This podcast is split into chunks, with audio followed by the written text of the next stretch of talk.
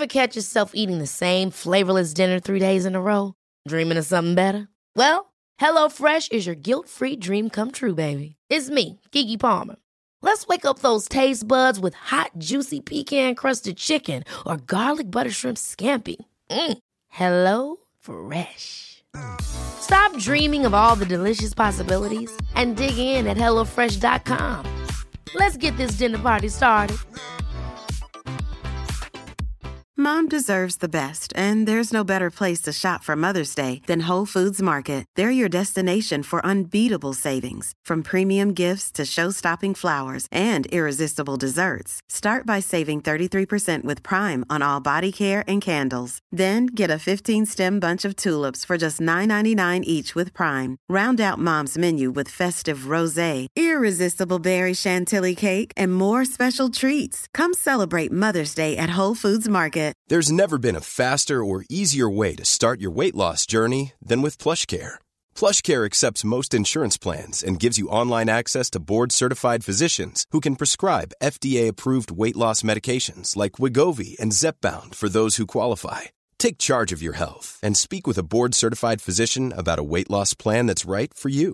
Get started today at plushcare.com slash weight loss. That's plushcare.com slash weight loss. plushcare.com slash weight loss.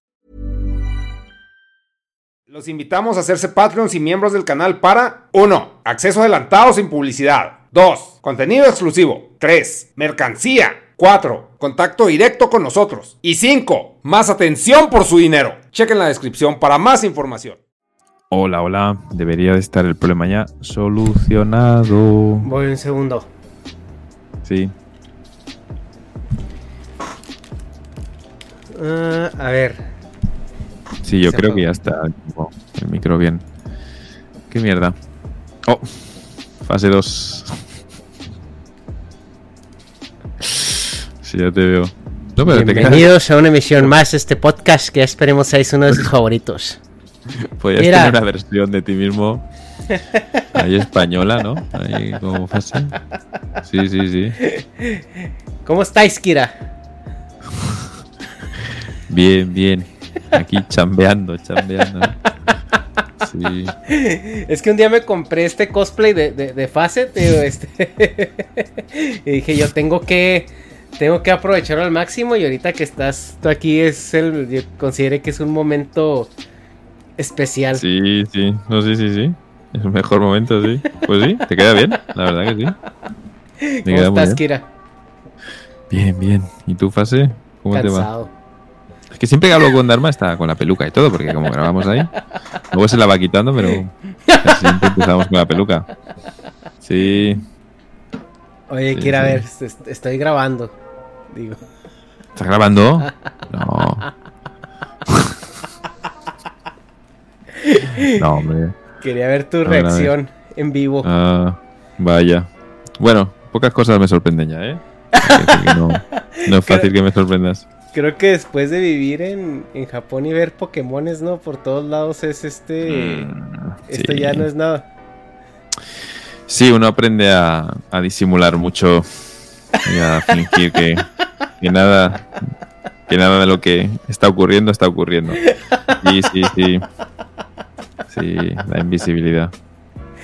Que es, que es así lo, lo más bizarro, a lo mejor un par de notas que tengas de lo más bizarro que te ha tocado ver en Japón y que hayas tenido que actuar como, como si nada estuviera sucediendo.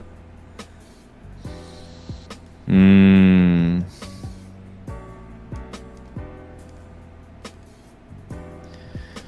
Mm, Pues puede ser, la puede ser de, de- de hace mucho tiempo, no sé si a lo mejor hace sí, mucho sí, sí.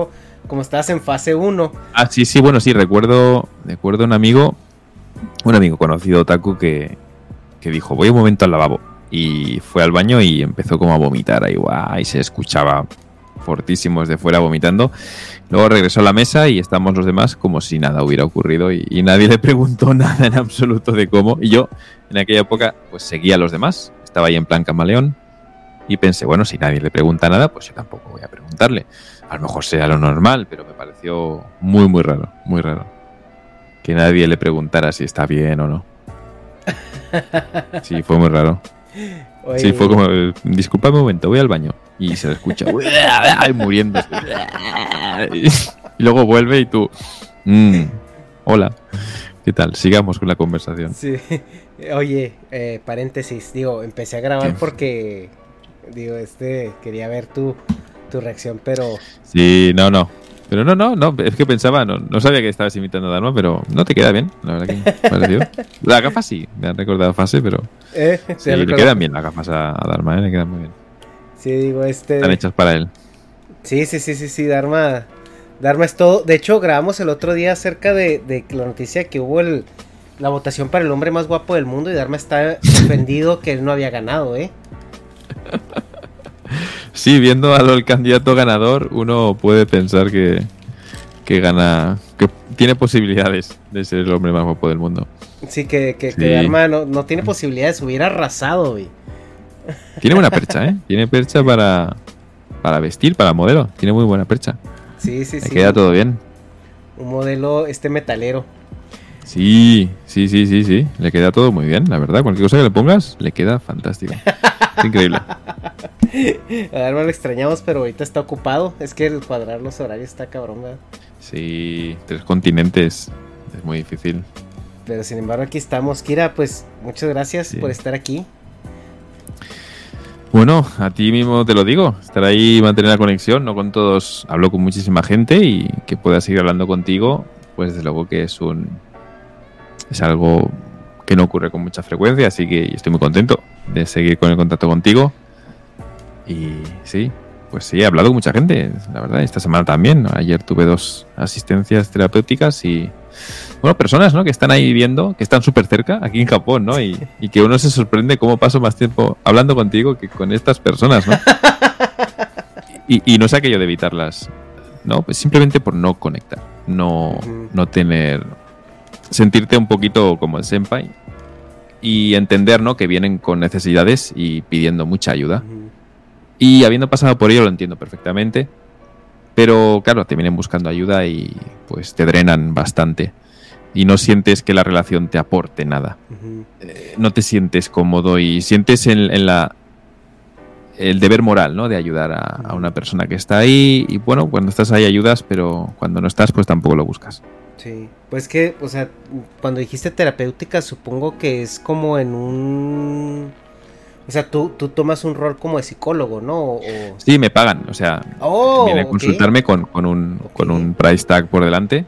Sí, pues es una asistencia psicológica, es decir, identificamos el problema y le digo pues las terapias que puede seguir para aliviar o normalizar el problema que tenga o darle nombre al problema que tiene. Oye, y es que me parece súper interesante, pero antes, antes de hacerte esa pregunta, eh, pues bueno, te quiero agradecer, digo, lo hablamos ahorita antes de, presionar el botón de grabar, pero eh, Kira es el padrino del canal.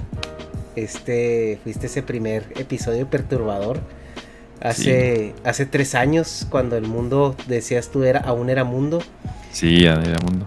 Y, y, ahorita que ya el canal viene cumpliendo tres años, eh, pues es un gusto que, que, aún sigamos en comunicación.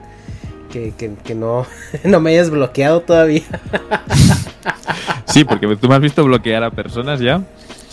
Y me has visto bloquear. Y sí, pues ya te digo, eh, mantener, que mantengamos la conexión y todo esto. O sea, yo podría mantener contigo el respeto. Y que volvieras a decir, oye, ¿por qué no otra entrevista? Y pues diría, wow, apreciaría mucho tu contenido y apreciaría mucho el esfuerzo que haces y me parecería fantástica la labor que estás haciendo. Pero bueno, se quedaría ahí, ¿no? Como en otra reunión más, como tantas otras que tengo constantemente con personas que no conozco y se acercan y, y, hablan conmigo. Pero el hecho de que sigamos aquí, desde luego, y con esta conexión, es algo increíble, me parece muy, muy, muy bonito. Perturbador, dijera. Sí. Sí, sí, sí, sí. no, yo también lo aprecio mucho porque la verdad es de que eh, Kira y yo pues, tenemos bastantes conversaciones que no grabamos y, nos hemos divertido mucho y, la verdad es de que las risas nunca faltan, pero siempre es, bueno tener una persona que tenga ese conocimiento más allá también de, la, de las risas, de las bromas y todo esto. O sea, donde puedas tener eh, conversaciones eh, interesantes y también fructíferas. Porque ves que yo vengo contigo con, con dudas que vi en algún lado de acerca de, cómo, de, cómo Japón se comporta, ¿no? O sea, como ente. Porque pareciera que Japón, la isla, es, es, como un, un kaiju, así por, por sí sola, ¿no? Con, con conciencia propia y con mentalidad propia. Y, y a veces es bien difícil entender por qué hacen lo que hacen, ¿no? Cómo reaccionan. Y, ahorita Japón ha tenido, eh, yo creo que unos meses bastante interesantes, eh, sobre todo en el ambiente político, ¿no? Con, lo, de, con lo de Abe. ¿Cómo has visto tú ahorita que se ha comportado y ha reaccionado el país?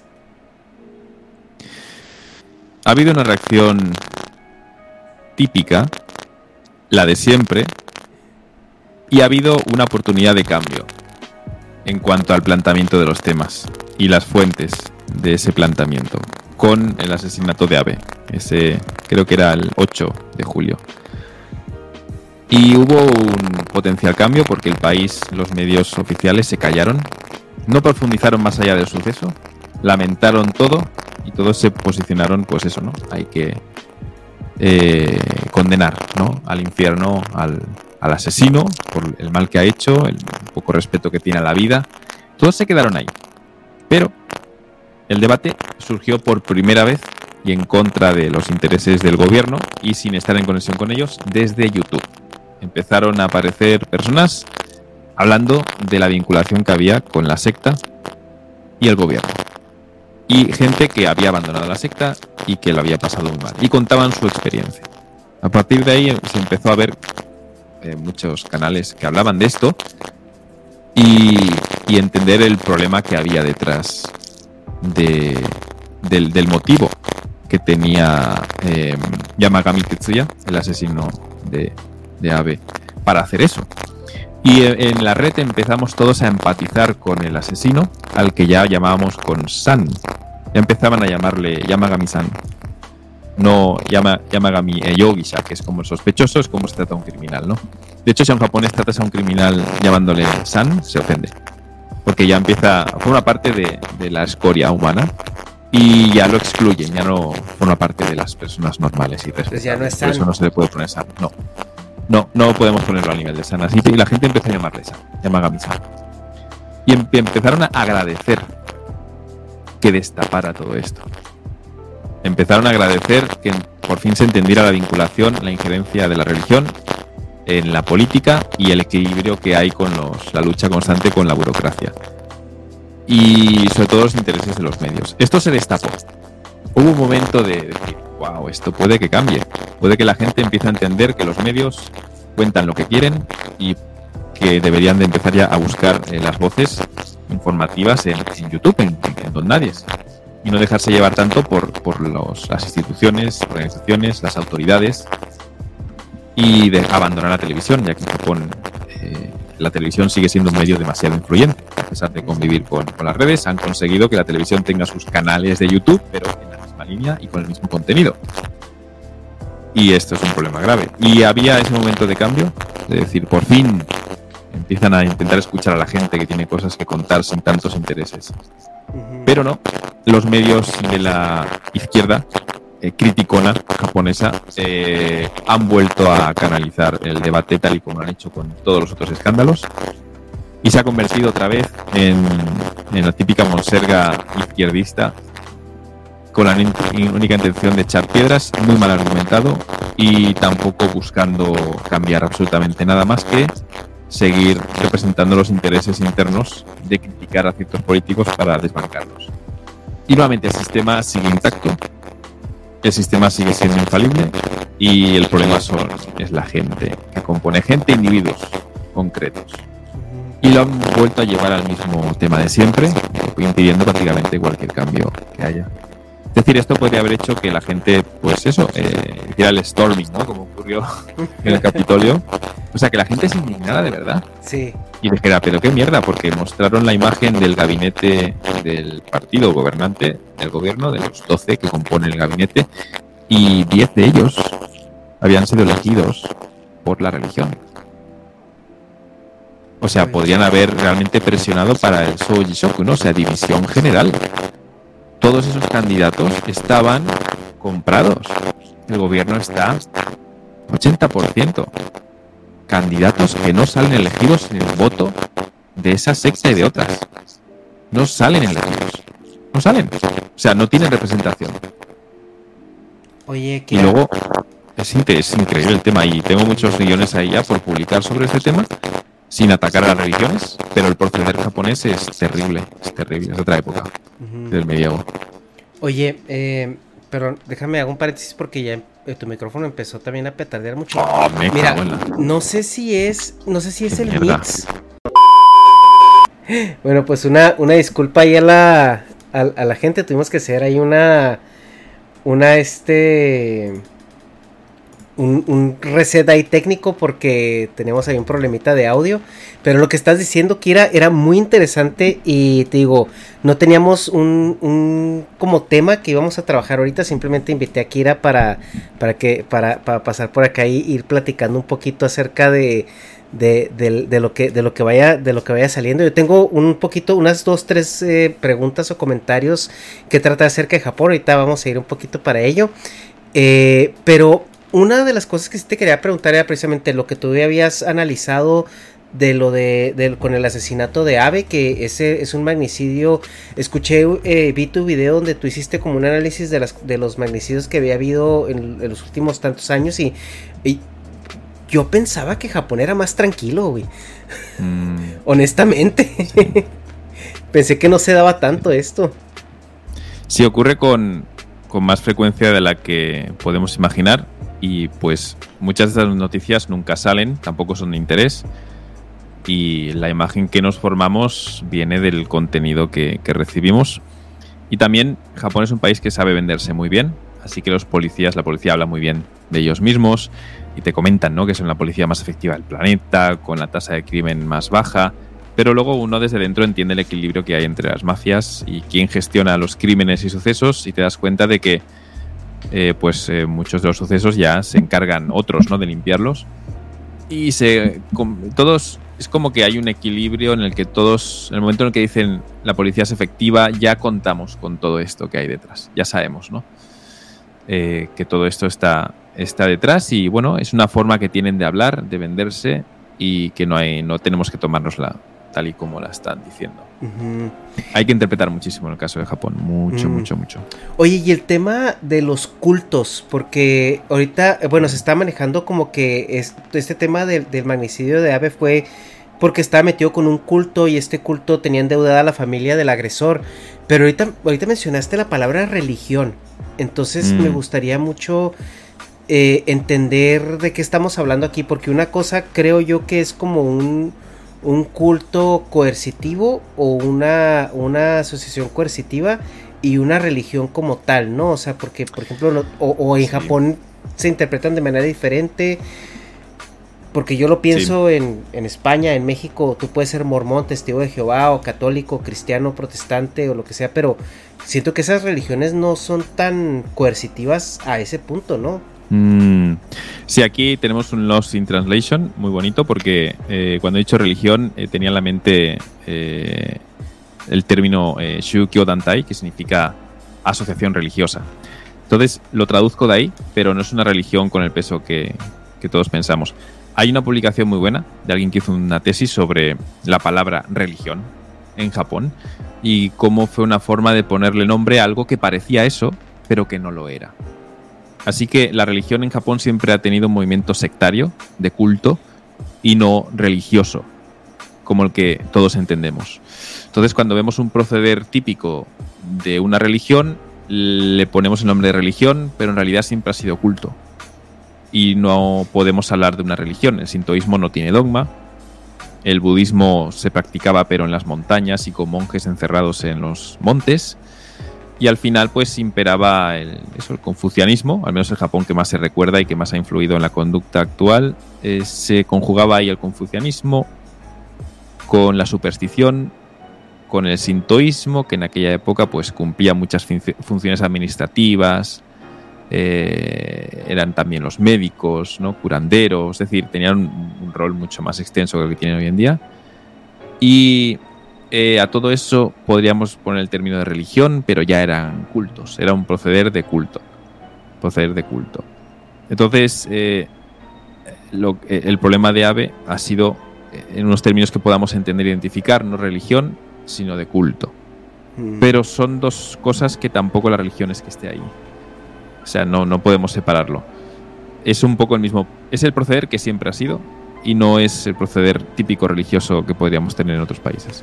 Entonces, estos cultos eh, son los que están haciendo el lobby con el gobierno. O sea, tienen, tienen ahí Sí. gente, por así decirlo, puesta por ellos, ¿no? Y me imagino que a lo mejor eh, comandan a sus seguidores a que voten por, por tal o cual o, o, o cómo funciona Eh, la- el gobierno Todo allá. esto, sí, el, el gobierno, ese es el problema.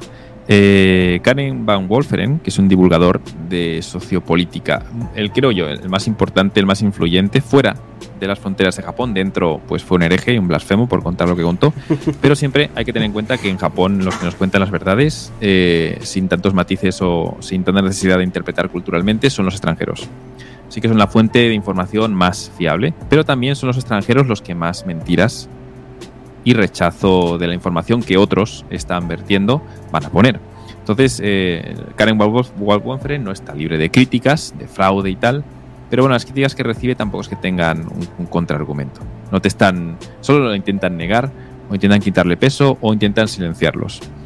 Y por lo tanto, siempre os vais a encontrar con, con este debate entre gaijines, entre extranjeros, peleándose por la explicación. Pero es mucho más probable que sea un extranjero que te cuente una verdad. Hay que saber verla, hay que saber ver de dónde viene el que te da el contraargumento. Y bueno, en el caso de Karen Van Wolferen, pues desde luego que, que es una persona que, por como lo comenta y todo, parece que es el que está más cerca de, la, de describir la realidad. Lo que él describía en el- el- su libro, que es El Enigma, The Enigma of Japanese Power, eh, y era porque cuestionaba de dónde venía el poder en Japón. Y entonces él lo atribuía al sistema, los administradores del sistema. Decía, es el gobierno, el Japón, Japón es un país sin gobierno, sin cabeza. Tiene gobierno pero no cabeza. Tiene responsabilidad compartida. Por este mismo motivo, a día de hoy seguimos todos discutiendo sobre la responsabilidad del emperador Hirohito en la Segunda. Guerra Mundial. No sabe muy bien quién encargó el ataque a Pearl Harbor, eh, a quién culpar realmente. No se sabe muy bien. Todos jugaban yo- un papel importante, que- pero nadie tomó decisiones. Yo creo que, que el ataque de Pearl Harbor es de lo, de lo poquito que se le debería de cuestionar a Hirohito, ¿no? Porque también tenemos el genocidio que hubo en China, eh, este... Nanking, Ay, sí. ¿cómo se llamaba el, el general que traía su cagadero ahí también en Corea, en China? El escuadrón... Sí, el Kenpei Tai, Sí. 731. Eh, sí, ese. Escuadrón 731, el Kenpei Tai, sí. Sí, la que policía. cuando destaparon lo que estaba sucediendo dentro de ahí Sí. era... Híjole, o sea, ni, ni Sí. Hitler se atrevió a tanto. En Japón eso se explica como que, bueno, fueron focos rebeldes con ciertas ideologías radicales que iban con intereses nacionales, pero no controlados por el gobierno central. Mm.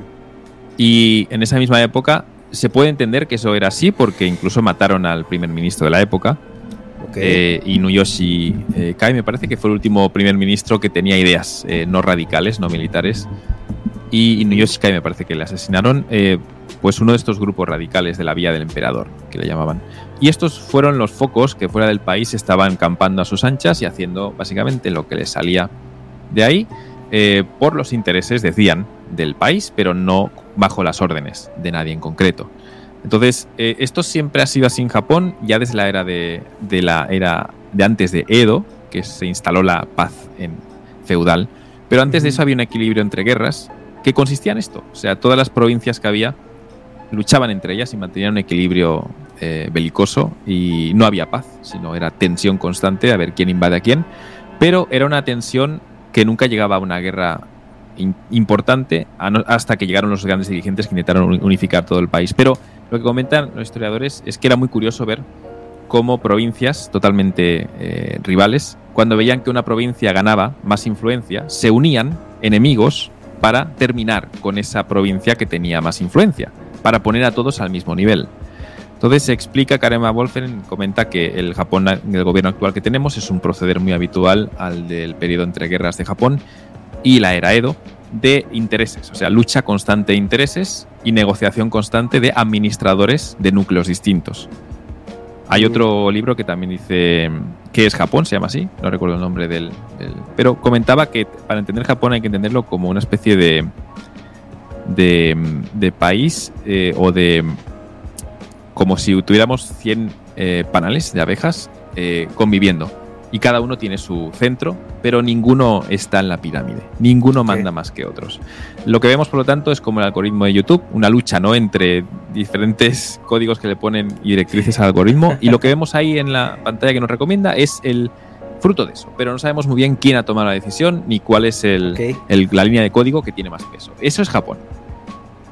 Entonces, ¿qué ocurría con la política? Vale, eh, tenemos que la política, los partidos políticos en Japón eran un chiste y hasta que terminó la Segunda Guerra Mundial empezaron todos, lo- empezó la izquierda, socialismo, movimientos de la época, ¿no? Como ocurre en México, por lo que he visto en los movimientos del 58, 68, 71, ¿no? Que hubo focos importantes para...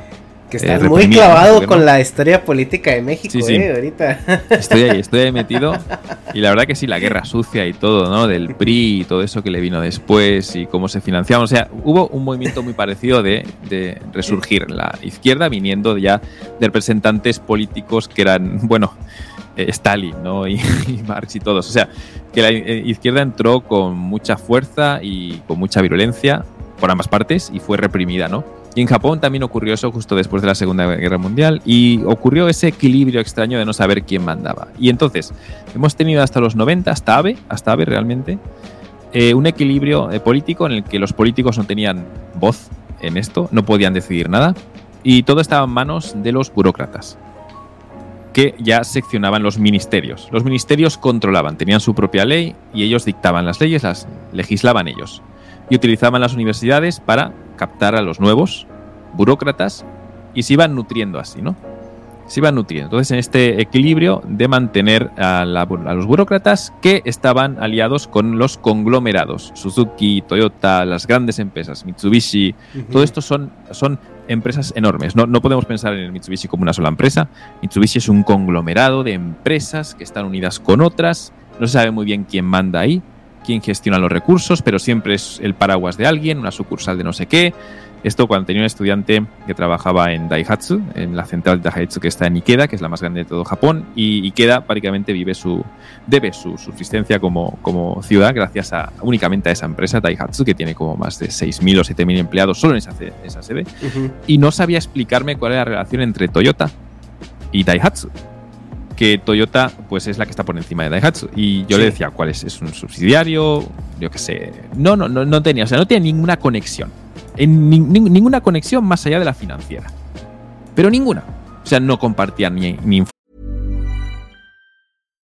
One size fits all seems like a good idea for clothes until you try them on. Same goes for healthcare. That's why United Healthcare offers flexible, budget friendly coverage for medical, vision, dental, and more. Learn more at uh1.com.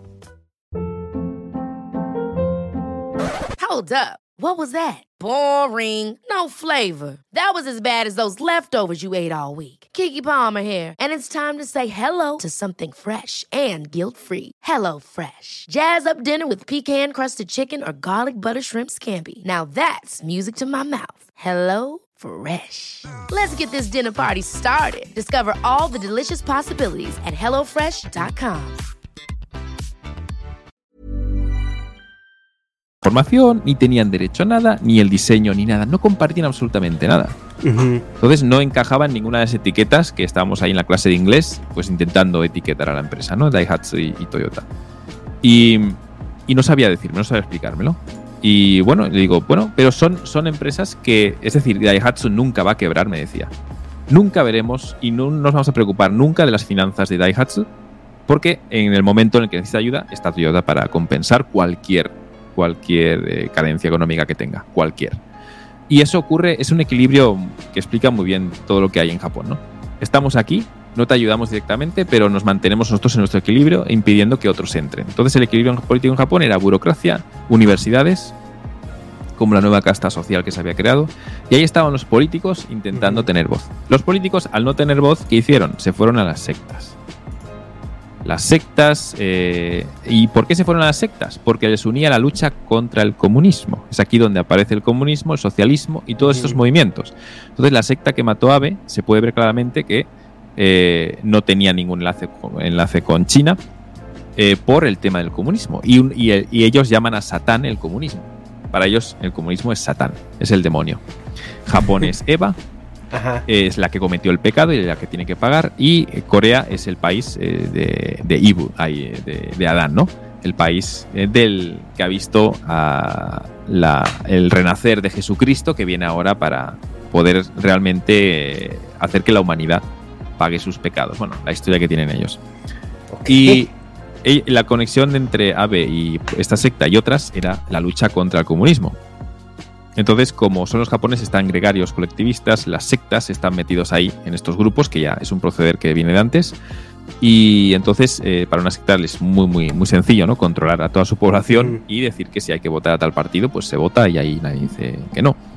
Entonces, eh, los políticos se acercaron a, a estos grupos que, a cambio de, de ofrecerles votantes, les pedían tolerancia y comprensión con su proceder, con su economía. Es decir, que no les pasaran, que no les pidieran cuentas, que no les exigieran que pagaran impuestos.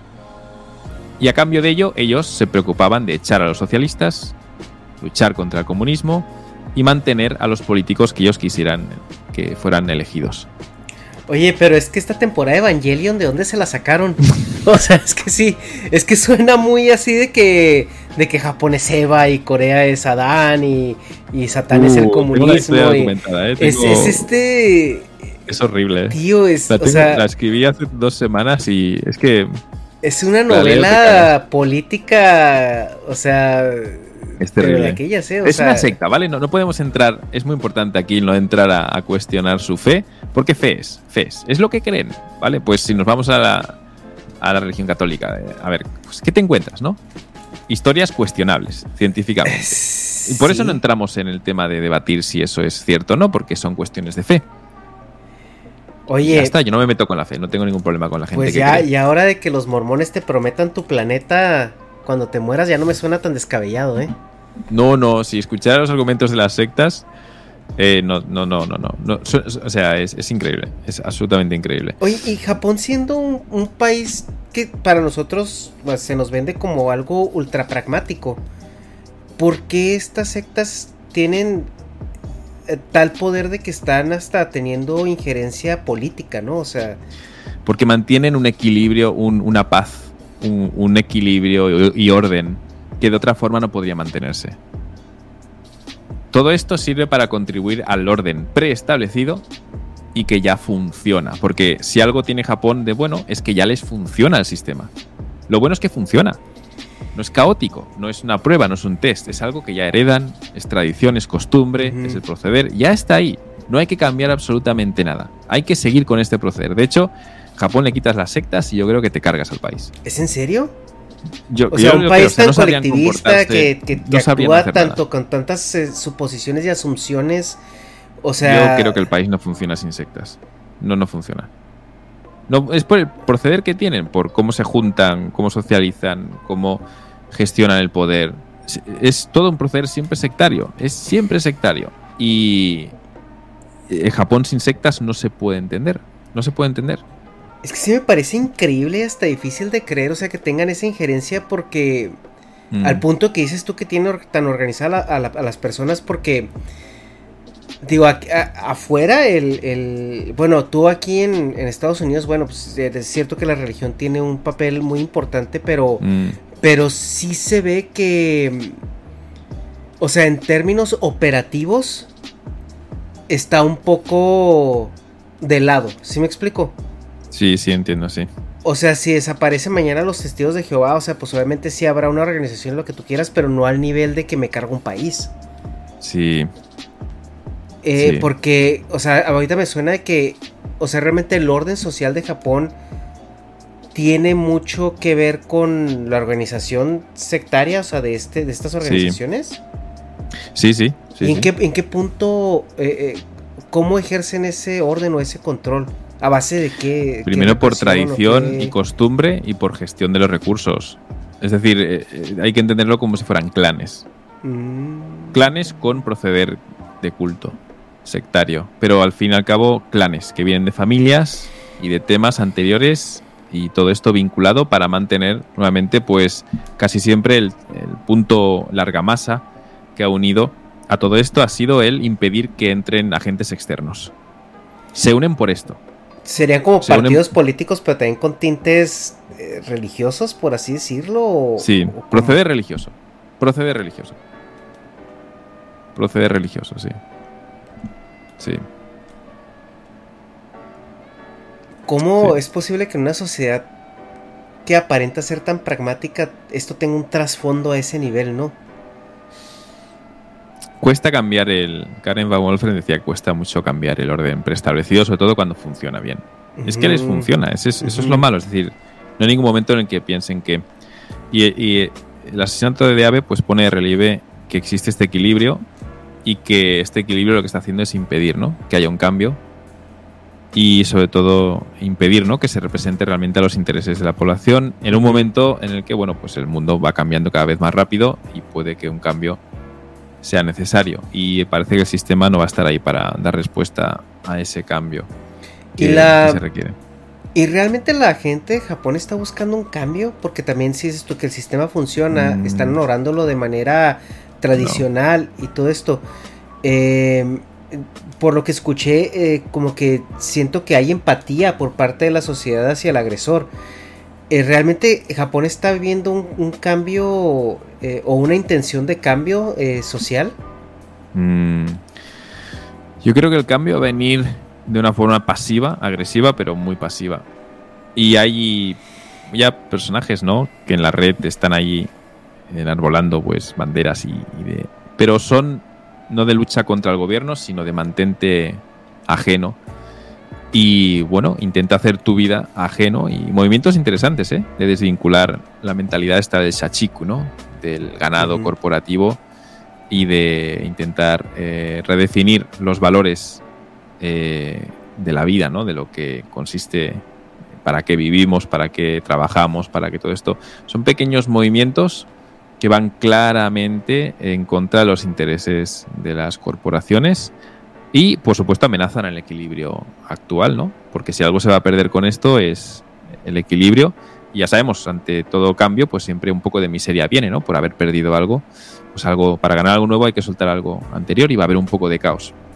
Y pues es difícil eh, ahí eh, imaginarse, ¿no? Ahora mismo con. Y además, pues todo lo que ocurre siempre, ¿no? Hay recursos, hay dinero, la gente gana lo suficiente, no hay realmente problemas reales más allá de los ideológicos y el orden está perdón el orden está ahí pues mientras siga parece que esto sigue en pie y que no hay problema y son, son eficientes en cuanto bueno sí, a, a lo que es la logística y todo esto pues el, el estándar es bastante alto no hay buenos motivos por los que quejarse debería haberlos pero parece que todavía no, no hay buenos motivos para ello y Pero- por supuesto, Japón, hay que recordar que los países que, que han vivido más cerca la guerra, ¿no? O lo, lo Sí. peor que ha podido tener la guerra, pues son los, los que luego van a estar mucho más reticentes al cambio.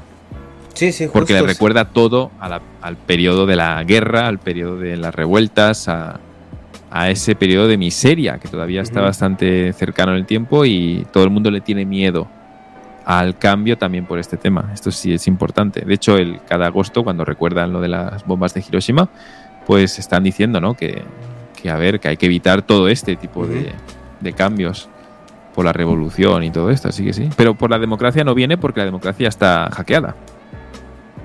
Entonces democracia no hay, entonces no puede haber cambio. Ese es el Es problema. como una hay, ¿no? simulación, ¿no? O sea, es como que toda Sí, la gente sabe. eh, eh, Y, y tiene mucho sentido porque, bueno, ahora sí, volviendo al tema de lo pragmático, sí tiene sentido de que lo, que lo conserven y hasta cierto punto lo defiendan porque dices tú, si funciona, si hay seguridad social, si hay seguridad económica. Mm, Porque a mí algo que me sigue este volando la cabeza es el tema de la seguridad laboral que hay en Japón. Mm, O sea, que, que realmente eh, tú te casas con una empresa y no es tanto como que te van a explotar, que sí, o sea, sí un poco, o sea, está el sachico y todo esto, pero mm, como que son, son, eh, está muy marcado el proceso que llevas al, al momento de entrar a, a este tipo de, de, de, de, de trabajos. O sea, que esto, los primeros cinco años van a ser horribles. Pero a partir de ahí te vas en piloto automático y te vuelves a preocupar en tu vida de, cualquier otra cosa, ¿no? Em, eso, eso me vuelve la cabeza. Entonces entiendo que, oye, al momento de que tú ya no te preocupas por, por tu seguridad calórica, tu seguridad de vivienda y, y, todo esto, bueno, pues te da, te da este, ciertas herramientas para poder llevar ya una vida un poco más balanceada y una vida más tranquila, ¿no? Y, y si esta secta o esta organización eh, me tiene a bien asegurarme esa parte, pues me interesa conservarla. Mm, sí. Pero también veo por otro lado eh, los temas, teo, por este canal de, de, documentales de Japón que hay en internet de Kira Sensei, que, que nos habla de, de cómo también se está pagando un precio, ¿no? Que, que, no sabemos si valga la pena pagarlo, ¿no? Que es toda esta juventud que, está dando su individualidad a cambio de, esta seguridad. ¿Cuál es la dialéctica ahí? O sea, ¿cuál es lo que... Lo que si de por sí la gente está dispuesta a, ceder, pero también como que a lo mejor está esta inquietud, sobre todo en los jóvenes, de, de retomar, ¿no? O sea, que hay un poquito más de libertad eh, para, para ejercer individualidad. ¿Hay algo ahí o tú cómo lo ves? O sea, porque yo sí, sí lo he percibido por tus videos de que es un problema. Sí. Está habiendo un cambio. Está claro que hay un cambio de conciencia. El cambio de conciencia ha empezado ya. El cambio de concienciación de la gente joven de entender que este es un equilibrio interesante, pero que es que no va en la línea, ¿no? De del resto del, planeta. Em, entienden, creo que hay cada vez más concienciación de, de, de saber que viven en una burbuja y que viven en manos de esa burbuja y que hay cierta vulnerabilidad. Esa conciencia ha iniciado. Todavía es, desde luego, un bebé y le queda mucho por correr, pero sí que las semillas ya se están plantando desde los medios alternativos. Eso sí que sí que lo estoy sintiendo y desde luego que, que sí que hay esperanza. Pero no hay esperanza con, con el clima actual político, que es eso, una simulación, un paripé, es jugar a, a vender que somos o creemos que somos democráticos y, pero en el fondo pues hay estos controles, ¿no? Y sí, eso es lo que ha destapado el asesinato de, de Abe. Y yo, personalmente, la verdad que estoy muy agradecido a, a Yamagami por haber, desde luego no por el proceder, ni lo justificaría, desde luego no estuve bien, podría haberlo expuesto de otra forma, por cierto, no le habíamos hecho mucho caso, seguramente. Mm, Pero podría haberlo expuesto de otra forma y por qué no otros podrían animarse a... ¿Y cómo lo han hecho ya? También han empezado a hablar de cómo se vive en esa secta y cómo, han, cómo su vida ¿no? se ha visto condicionada y cómo han hecho ¿no? para convencerles así. Y, y eso ha estado ahí, es decir, ha sido bueno el detonante y espero que muchos ahora pues sigan en la línea esta de seguir denunciando estos temas y que haya concienciación, sobre todo a la hora del voto, y que haya, no sé, un movimiento de abstención, ¿no? De voto, pero ver que siguen elegidos los mismos candidatos. Entonces, estaría bien ver y entender que, que sí, ese mito mexicano, ¿no? De que ya está todo amañado y ya está todo ahí arreglado. que comentaba ahí en el pasquín y pues sí, creo que el japonés ahora más de más que nunca tiene que ser consciente que que sí, pero el japonés que vota actualmente lo hace para mantener el Japón, que él cree que es como el Great America Again, ¿no? Que decía Trump un poco el mismo discurso, de que estamos perdiendo porque venimos de un Japón fuerte, potente, auténtico, indestructible. Estamos perdiendo y tenemos que volver a ese, a ese Japón fuerte.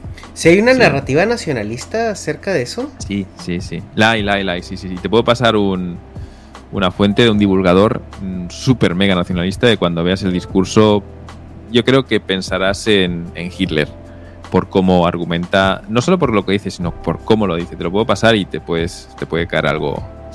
Y, va, a estar, y va a estar así de de que vienen los gallines a robarse nuestros trabajos y... Sí, sí. No, sí, sí, ese es el argumento. O sea, ¿es en serio? O sea, en un país donde no hay casi inmigración. Sí, sí, es ese, sí, ese es el argumento que tienen, sí. El argumento es, en la era Edo había paz. Japón sabía lo que era establecer la paz y mantenerla. Y todo el declive por culpa ¿no? de las potencias occidentales que vinieron a abrirnos y terminaron forzosamente con, con esa paz. Pero nosotros sabemos de paz más que nadie. Pues es, es una idea muy romántica tomando en cuenta de que eres una isla en el Pacífico, ¿no? De que... Sí. Eh, eh, porque bueno, sí, o sea, obviamente Japón se abrió recientemente, ¿no? Se abrió que en 1860 y Sí. tantos, ¿no? Sí, sí, sí. 68, sí. Y, y antes de eso ellos vivían en completa, completo hermetismo. Pero pues es que estás de acuerdo que ahorita en, en la economía, en el mundo tan conectado en el que estamos, eso ya no es posible. O sea, por más No, que no quieras volver hacia atrás. A nadie le interesa. A nadie le interesaría volver a esa paz, básicamente. y, y además de todas las guerras ya no se pelean como antes. Mm, O sea, ¿en qué cabeza cabe que ahorita eh, tú puedes establecer esa... O sea, ese control y esa paz forzada o, sintética eh, con, con la, en la forma en la que los conflictos se llevan a cabo el día de hoy? sí, no es imposible. Es imposible. Nadie quiere dejar de usar su iPhone ni su Google. Nadie quiere dejar de, de usar su Mac o su Windows. Es que a nadie ya le interesa volver a lo de antes. Nadie, a nadie, nadie. ¿Y qué tan popular es ese discurso ahorita eh, o qué tanto resuena? Resuena en la gente inteligente, que se, bueno, autoproclama inteligente. Sí, la gente inteligente. Sería la, el discurso de la gente inteligente, por desgracia. Sí, sí mm, es Sí. de verdad preocupante. Es un poco preocupante, sí, sí.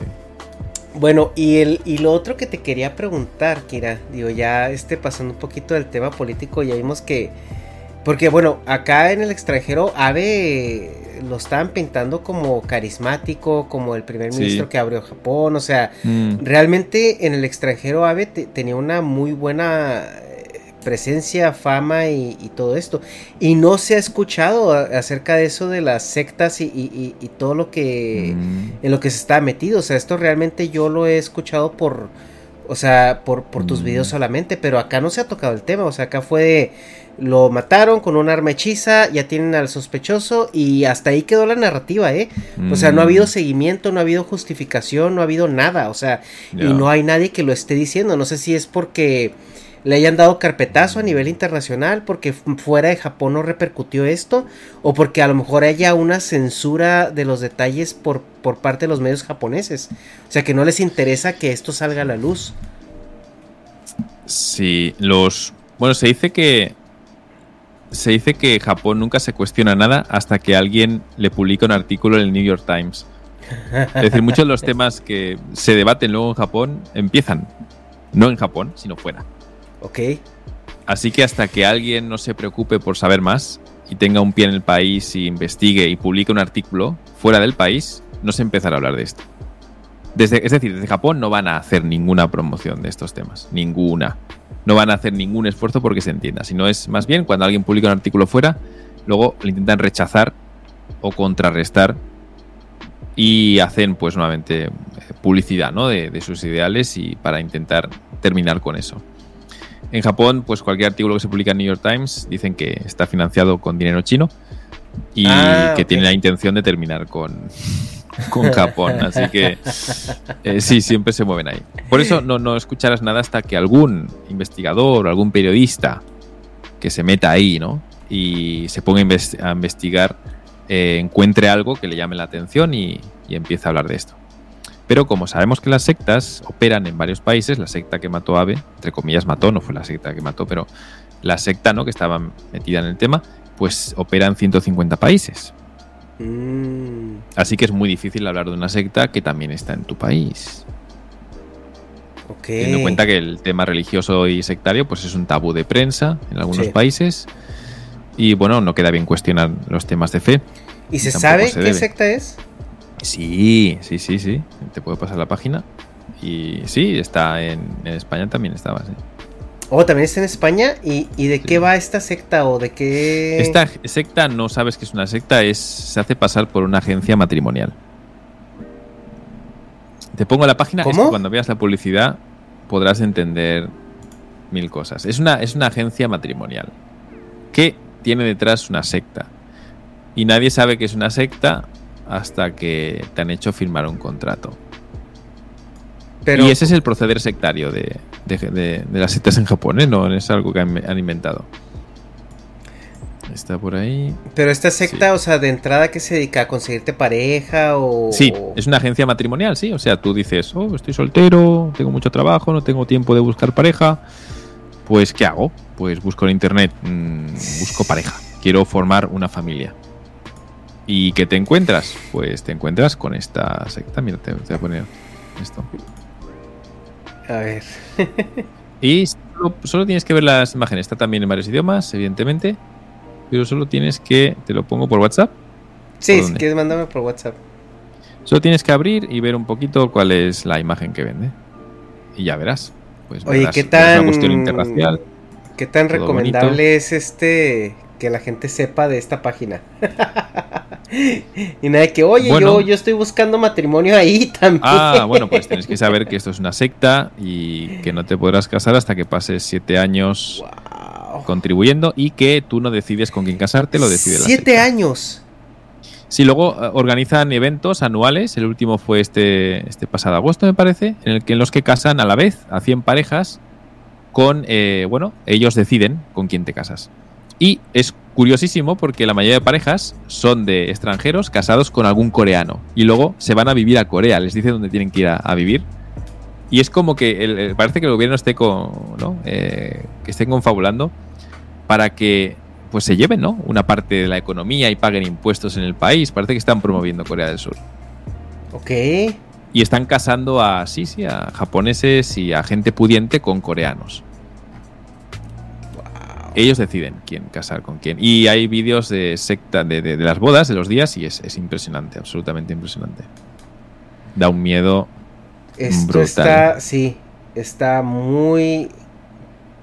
Pero brutal, ¿eh? O sea, plantea todo tipo de cuestiones. Mira, te voy a pasar un, Está, está muy perturbador, ¿eh? Nunca antes, mejor dicho. Sí, te voy a pasar eh, la publicidad que ellos hacen eh, del día, porque tienen su propio noticiero tienen un noticiero en el que pues ponen las crónicas, lo que ha acontecido ese día. Y aquí pues el por alguien que lo puso pues por este tema, ¿no? En 2017. ¿eh? Y pues ponen un noticiero normal para que veáis un poco cómo en ese día pues casaron a 100 parejas y todos están ahí casándose. Y repito, ninguno de las parejas eh, se conocía previamente. Están arregladas. O sea, es una... Es, un, es una un volado, ¿no? Una moneda de con quién te va a tocar. Sí, correcto. Pero ellos tienen sus códigos y tal, y cosas, y te garantizan felicidad. Y todos los que luego cuentan historias de que lo han pasado fatal y tal, y pues son personas que les casaron con, con, con ese tipo de, de contratos. Y bueno, pues, pues desde luego que esto pues, es un nido de problemas, ¿no? Infinito. Puedes ver ahí las parejas, todos esos, son Sí. organizados. Después de haber pasado siete años, es que da un miedo. Sí, sí, sí, sí, sí, sí, sí, sí. Es increíble, ¿no? O sea, y puedes ver a dices que tienes- y todo tipo de, de pieles, de colores y es alucinante. Sí, Esto está que ocurriendo. tienes Tienen que- un presupuesto nacionalista. O sea, el presupuesto que tiene esta secta está al nivel del presupuesto de la nación de Japón. ¿Es en serio? Es en serio. El- o sea, cada uno de estos ha tenido que aportar 700 mil dólares para casarse ese día. 700 mil dólares. 700 mil dólares, ¿eh? Estoy viendo aquí el paneo de las parejas. Bueno, al menos son inclusivos, ¿eh? O sea, estoy Sí, viendo, sí, son inclusivos. Estoy viendo, de- el dinero no tiene raza, color ni apellido. Sí, 700 mil dólares. sí. Tío, si, Sí, que es si- el si dinero tú con que tuvo que- 700 mil dólares no Sí, te sí, sí. consigues una pareja, es porque te, te mereces que, que te hagan lo que te quieran hacer en esta secta, ¿eh? Claro. O sea, 700 mil dólares es el dinero que un japonés puede ganar a lo largo de toda su vida. Y ese es el dinero que la familia de Yamagami tuvo que donar, contribuir a la secta. La secta dice que todo fue por voluntad propia de la madre, que en ningún caso, pero al, al estudiar el proceder de la secta, eh, llegan a un punto en el que la persona pues pierde todas sus facultades para tomar decisiones por cómo lo hacen. O sea, pasan Ujú. como un mes, eh, una semana completa sin dormir. Y luego les hacen firmar un contrato en un estado mental deplorable en el que sí, no eso es pueden decisiones. completamente, yo creo que línea por Sectario. línea es ser sectario y, y a lo mejor Sí. eh, Carles Tamayo, no sé si, si te suena No. el nombre, eh, eh, debería- estaría bueno que investigara esto. Carles Tamayo eh, Ever catch yourself eating the same flavorless dinner three days in a row? Dreaming of something better? Well, HelloFresh is your guilt-free dream come true, baby. It's me, Gigi Palmer. Let's wake up those taste buds with hot, juicy pecan-crusted chicken or garlic butter shrimp scampi. Mm. Hello Fresh. Stop dreaming of all the delicious possibilities and dig in at HelloFresh.com. Let's get this dinner party started.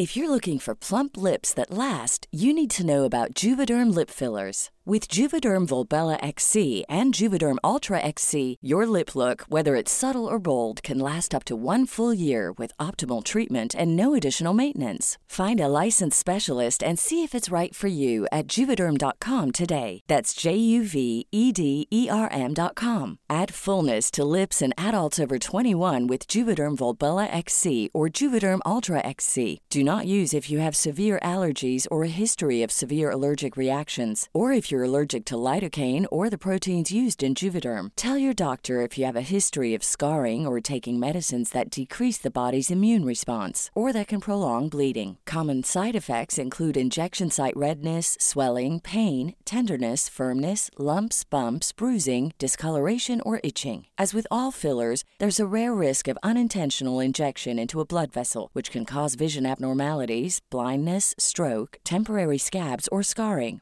For full important safety information, visit juvederm.com. Planning for your next trip?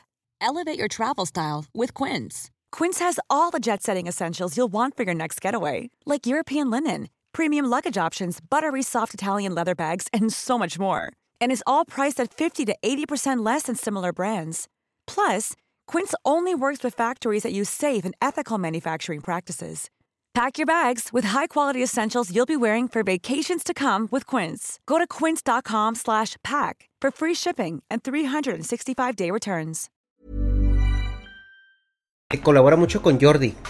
Y es, él ah, tiene sí, un es un canal, canal que de... investiga las sectas. Sí, sí, Sí. lo conozco, lo conozco. Sí, sí, sí. estaría Conozco, conozco. estaría genial que, que le cayera a Japón investigar esto. Bueno, al- Sí. dices que no tiene que estar en Japón, ¿verdad?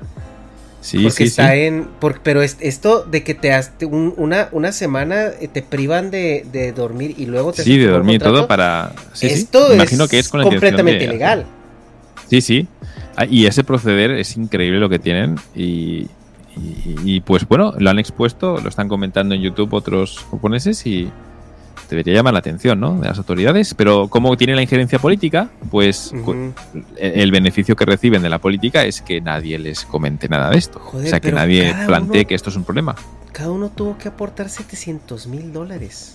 Sí, la Es que contribución es- que, tienen que hacer, sí. Sí, sí. Es que es, es que es una estupidez. Mm, O sea, es increíble. tío, yo, yo imagino, o sea, con 700 mil dólares yo me puedo comprar una rusa. Me llega sí, mañana, o sea. Es que es todo el dinero que ganaría un japonés a lo largo de su vida. Todo el eh, dinero. Pues Yamagami no pudo ir a la universidad, tuvo que dejarlo al segundo año. Por eso se suicidó, me parece que era su padre y su hermano también, por estos temas económicos, la presión económica. La secta dice que no, que todo fue voluntad propia. Todo no, lo sí, hicieron. joder, tío, voluntad propia, mis, mis huevos. sí, güey, sí, o sea, sí. El, o sea, es, es, es- eh, Sí. perdón, el nombre del, del agresor es Yamagami, Tetsuya. Yamagami, ¿verdad? Yamagami, y no Yamagami. le dicen San porque pues ya no se merece el San. Sí, le llaman Ok. Yogisa, que es sospechoso, asesinato. asesino. Yogisai, ok, ok, soy Yamagami, así, ¿verdad? Yamagami, Ok, entonces Yamagami. este tío, eh, su familia se metió a esa secta, ¿a él lo inscribieron para casarlo o, o- o cuál es la No, historia? él era. Él era el, bueno, el, el hijo del. Tuvo la mala suerte de que su madre estuviera metida en esta secta y que el nivel de contribución pues era tan alto lo que tenía que estar pagando que tuvo que quitarle de la crianza de sus hijos y de su vida pues se convirtió en un Pero infierno ¿por qué durante la madre estaba metida en esa secta? Sí, o sea, Vale, ahí, ahí viene. Porque la Ok. gente hecha y derecha, criada en un país civilizado, con posibilidades y recursos y buen trabajo, ¿por qué se metería en una secta?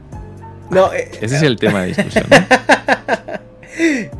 Pero no, la, la pregunta es porque ¿Por entiendo qué? que esto es para casarse, ¿no? Pero pues la señora, ¿por qué Correcto. estaba...? Ajá. ¿Por qué se meterían en sectas? La cuestión es una di- dinámica social que crea un problema que es que hace muy difícil tener familia, muy difícil conocer a alguien, muy difícil tener amigos, muy difícil tener pareja, muy difícil, lo hace muy difícil, lo hace tan difícil que esta secta se ofrece e intenta solucionar un problema. ¿Qué problema es? Pues casarse con alguien. que te garantice una felicidad y estabilidad en el futuro. Y es ahí donde entran todos estos. Es aquí donde todos se meten y normalizan esto, porque luego se normaliza. O sea, tú puedes decir, coño, ¿cómo que tanta contribución? ¿Cómo que tengo que vender productos? ¿Cómo que tengo que dedicarme a esto? ¿Cómo que tengo que quitarme? Pero ven a su alrededor y todos hacen lo mismo. Ah, pues esto es lo normal. Ah, pues esto es lo que se supone que tengo que hacer. Y si lo dejo de hacer, me quedo sin amigos. Y si lo dejo de hacer, pues todos están en mi contra. Pues ya empieza aquí a, mezclarse el tema cultural, lo que se, las costumbres, creencias y conductas aprendidas con, con eh, la normalización, ¿no? De esto que a, a cualquier persona le parece lo normal. ¿Hay que pagar? Pues es lo normal, todos lo hacen, yo también.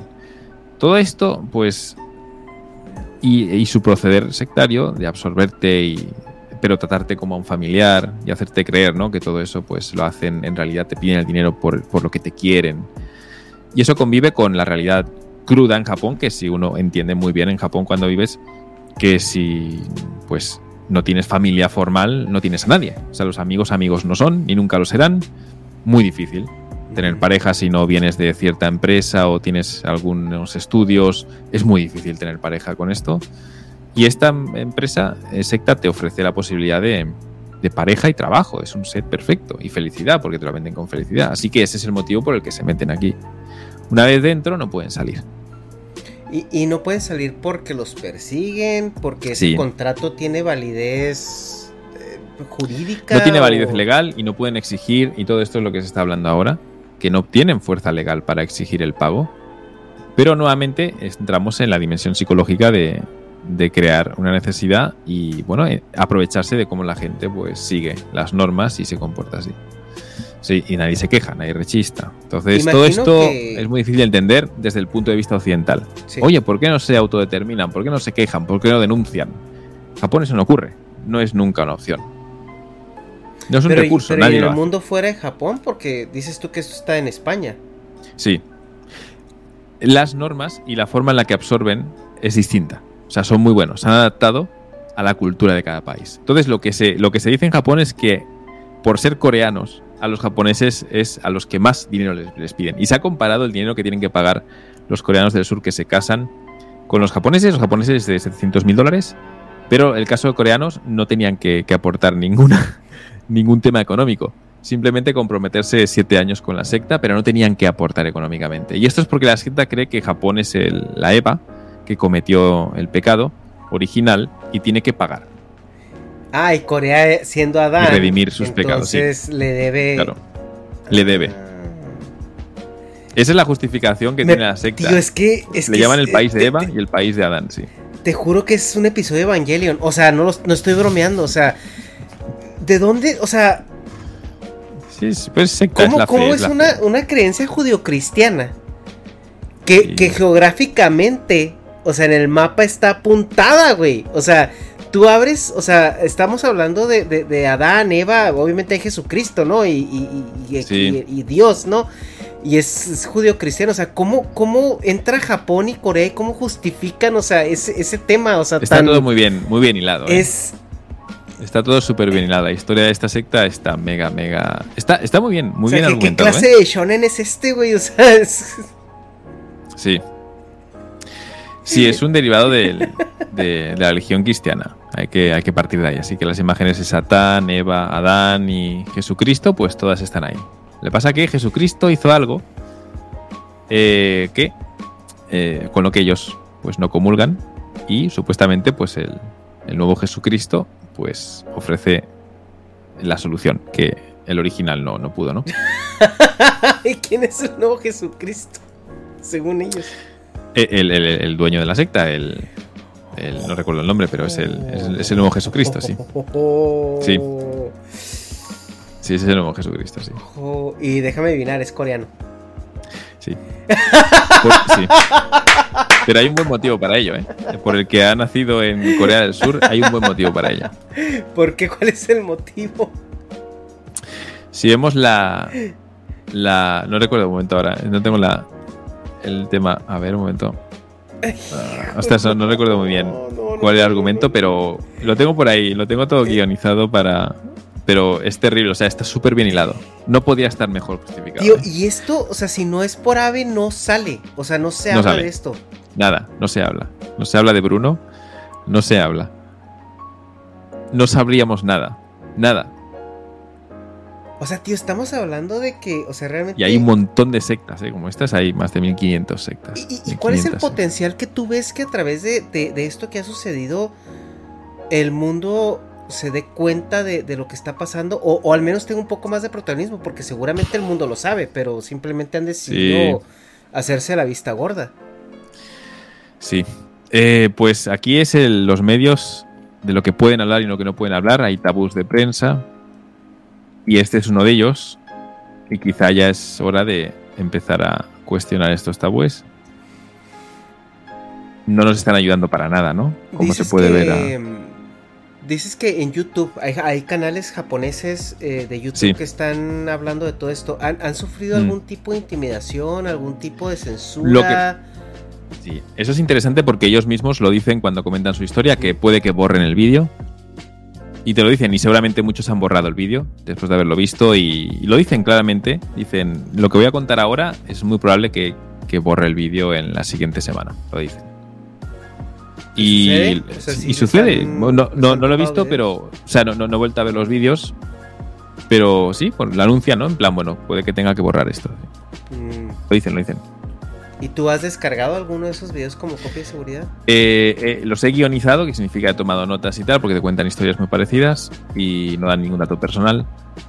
Y bueno, pues luego me, compré también por aquí uno manual, escrito por alguien que estuvo en la secta, que lo pasó muy mal. Y es así el, el tipo de críticas que te recibes de, personas que, que han dejado la secta y que te cuentan lo mal que le han pasado. Te, te iba, te iba a preguntar ello que seguramente debe haber desertores, ¿no? O sea, eh, Hay un montón, hay un montón. Claro, porque las bodas estas amañadas o eh, conci- reconci- conciliadas, pues concertadas, perdón, desde luego que han dejado a mucha gente con fraude, es un fraude. mm, Sí. Entonces te publican aquí los, los diarios que llevaban en su momento y este pues te comenta, ¿no? Pues todo lo que tuvo que pasar y fue terrible. ¿Y, y qué tipo Sí. de persecución es hacia el individuo una vez que deserta? Mm, no parece que hay, más allá del aislamiento o imposibilidad de trabajar o tenerse que, que mudar a otra, a otra ciudad, más allá de eso, creo que amenaza la vida, la integridad física no, no es algo con lo de que trabajar, cuenten. hablamos de que los boletinan en algún lado, los queman o, o estas Eh, sectas bueno, que no los ciudades. contratan. Que no los contratan, sí. Pues sí, no, no, no les contratan. El- Aquello de que se corre la voz y, y nadie les contrata, sí. O se quedan sin, sin posibilidad de promoción o de alguna manera. Es más un tema de bloqueo mental, es decir, de, de ver. Porque cuando uno vive en Japón, es cierto, cuando ves a extranjeros, parejas de extranjeros, les importa un huevo, o sea, lo que estén, les vale madre, ¿no? Que dicen, les importa una mierda lo que piensen los demás. Yo también igual, pero tienes que estar con otros extranjeros. Entonces, yo estaba el otro día, eh, este mes de agosto, con un amigo eh, extranjero y fuimos a un... Es una anécdota muy tonta, un Starbucks. Y era un drive-thru y me aluciné, flipé con la atención con las que nos trató el, el, el mesero, el tendero, súper simpático, hablando en voz alta, muy de esto. Y luego fuimos a otro restaurante igual, y luego fuimos a... ¿A dónde fuimos? Ah, sí, a pedir atención turística en la ciudad, súper amable y tal. Y yo digo, ¿qué está ocurriendo? Digo, en esta prefectura, como es la gente, es así contigo. Me dice, sí, son súper guays y tal. Yo empecé a ver al ambiente y digo, ¿qué está ocurriendo? Digo, vale, vale, esto no ocurre cuando voy con mi mujer japonesa Mm, porque la miran a ella y le hablan en un tono típico japonés. ok. Por eso yo me he japonizado. Porque, me, o sea, a mí no me hablan, hablan solo a ella. Le hacen un tono muy calmado y mi esposa, pues es japonesa también, con mucho sumimasen y tal, ¿no? Pero cuando van solo extranjeros, pues te hablan con palabras un poco más fáciles, intentando hacer un poco más, eh, ¿cómo te diría? La performance. Como, wow, konnichiwa, son de una forma un poco distinta. Pokémon y así, ¿no? Todo Sí, kawaii. y te ríen mucho, no sé, como Ajá. que intentas ser más simpáticos o intentas facilitarte más la comprensión, porque si vas con un japonés y hay un nativo, ya lo saben, pues Mm. no hay ningún problema. No sé, eso es lo que yo percibí. Digo, "Mm, esto puede ser que, como tú siempre vas por aquí, ¿no? Con otros extranjeros te traten de una forma distinta y por no ir con japoneses, pues podría ser. Es decir, es este trato de vivir en Japón. Lo que quiero decir es, cuando eres extranjero en Japón y, bueno, pues hablas con japoneses y todo, y pero tú vienes con tu pareja japonesa o tus amigos todos son extranjeros, perdón, con tu pareja extranjera y todos son extranjeros, pues te tratan de una forma distinta. Te lamen más el culo, son más, ¿cómo llaman? Chambones, Ujú. eh, ¿no? Rastreros. O sea, realmente te intentan agradarte, sí o sí, 100%. Y entonces es ahí donde los extranjeros, cuando venimos como turistas, con turistas, pues nos llevamos una imagen tan buena de Japón. Pero cuando vas acompañado de japoneses o con profes japonés, pues tienes tú también que amoldarte a sus códigos y ellos te dicen sonrisas, pero también sonrisas. Es decir, hay una, una, una, una especie de química cultural Sí. y tú interpretas lo que te está diciendo, tú se lo devuelves también, ¿no? Entonces yo, hablando con un japonés, siempre iré con el suimasen por delante y lo siento mucho y perdone las disculpas y lo siento mucho por interrumpir. O sea, habrá mucho de estas cosas que ellos entienden que digo no porque lo sienta de verdad, sino porque hay que decirlo. Ujú. Ellos te devuelven lo mismo y es verdad y lo lamento mucho, el tiempo que te he hecho perder y se, se habla mucho de esto, mucho de esto. Entonces sientes una, dinámica muy distinta, que es fluida por ambas partes, ¿no? Ok. Y Entonces, eh, bueno, esto conectando con el tema de cuando vives en Japón rodeado de extranjeros, la experiencia que tienes es bastante distinta y eh, por lo tanto te da igual lo que piensen los demás. Pero cuando estás, intentas amoldarte y estás rodeado de japoneses y todos estos, pues el proceder es más gregario y uno entiende pues que tiene que, que- que controlarse mucho más, amoldarse mucho más, callarse mucho. Y es ahí donde está el, esto de, de la gente que trabaja y que luego les bloquean y que ya son ellos mismos los que ya ni siquiera intentan buscar trabajo por porque prevén que se van a encontrar con dificultades que podrían evitar perfectamente yéndose a otro y tampoco saben muy bien de dónde va a venir la dificultad que es un tema también a tener en cuenta. ¿eh? Es decir, cuando uno se viste con una forma que llame la atención y que sabes que en ese grupo no, no aprueban, eh, no te van a decir que no. Nadie te va a decir, cámbiate de ropa, quítate esto, ¿qué haces aquí? ¿Qué mierda es esta? Pero vas a entender que desde luego va a haber problemas eh, en el futuro. Va a haber problemas. Va a haber problemas. Y esto por experiencias previas, pues habrás aprendido eso. Ujú. Y, y cada vez pues te irás controlando más sin saber muy bien cuál es el problema, pero teniendo claro que va a haberlos si no te comportas. Y con esto, pues con el tiempo vas aprendiendo que hay que controlarse mucho, mucho, mucho, mucho.